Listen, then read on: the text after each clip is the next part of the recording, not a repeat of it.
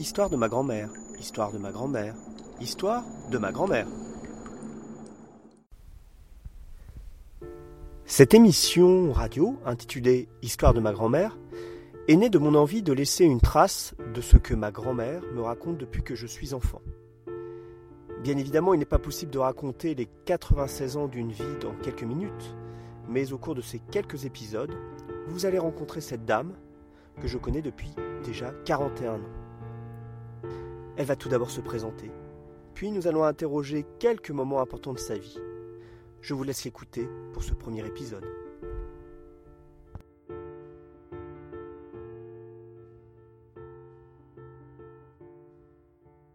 Bonjour. Bonjour, bonjour. Donc, euh, tu es ma grand-mère, tu t'appelles Oui, Charlotte. Ballon, Oui, tu as 96 ans, oui. et en fait, l'idée aujourd'hui, c'était de t'interviewer pour que tu racontes un petit peu euh, toutes les histoires qui t'ont marqué dans ta vie. Alors, peut-être pas toutes, mais en tout cas, celles qui ont été les plus importantes. Les plus importantes, à la fois, alors on avait parlé un petit peu de la guerre, mais Mhm. aussi euh, d'autres choses qui, euh, que tu as vécues avec tes proches, ton père, ta maman, etc. Mhm. Voilà, donc je te laisse commencer par ce qui te paraît le plus important, puis au fur et à mesure, on en reparlera. Ben, je suis d'origine par mes parents lorraine, d'un côté comme de l'autre. Et je, suis née dans les Alpes, mais avec mes parents, j'ai voyagé pas mal. Je me rappelle très peu du séjour, du commencement dans les Alpes. Ah, ensuite, j'avais 5-6 ans, on est allé dans le midi, le midi euh, bordelais. Là, je me rappelle de pas mal de choses, notamment des vendanges. On allait, l'école ne reprenait que le 1er octobre et tout le mois de septembre, tous les gamins du coin, euh, on, était embauchés pour aller cueillir le raisin et faire les vendanges et bien s'amuser. Pour moi, c'est un souvenir assez joyeux. Voilà. Donc, euh, à part ça, ben, euh, ensuite, nous sommes allés dans, à Rouen en 1931, très exactement. En 1929, pardon.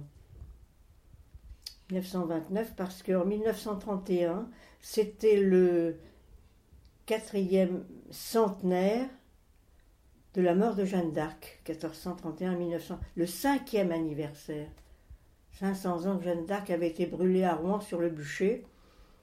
Je me rappelle très bien des chars, des chars magnifiques relatant l'histoire de Jeanne d'Arc depuis, depuis Don Rémy jusqu'à Orléans et tous ces passages euh, où elle a été faite prisonnière, euh, je sais plus où là.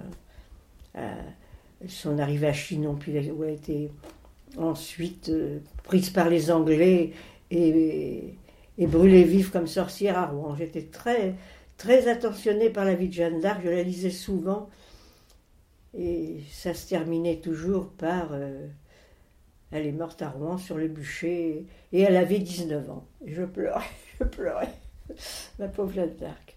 Voilà. Ben, ensuite, j'ai fait des études jusqu'à 16 ans, et ça, sans grande chose, euh, sans fait marquant. Alors je Et- crois que par contre par rapport à, l'école, par rapport à l'école, tu avais quand même un, un projet euh, dont Oui. tu n'as jamais voulu parler. Oui, je voulais, je voulais être soit, soit institutrice, soit infirmière. Mais j'ai pas osé en parler à mes parents. À l'époque, euh, on suivait, le, on suivait ce que disaient les parents. Et j'ai été formée pour être employée de bureau, dactylo, euh, comptable. Voilà, donc j'ai euh, travaillé un peu là, juste avant la guerre, puisque je sortais d'école en 38, en 38, et la guerre éclatait en 39. Dans le prochain épisode, le départ.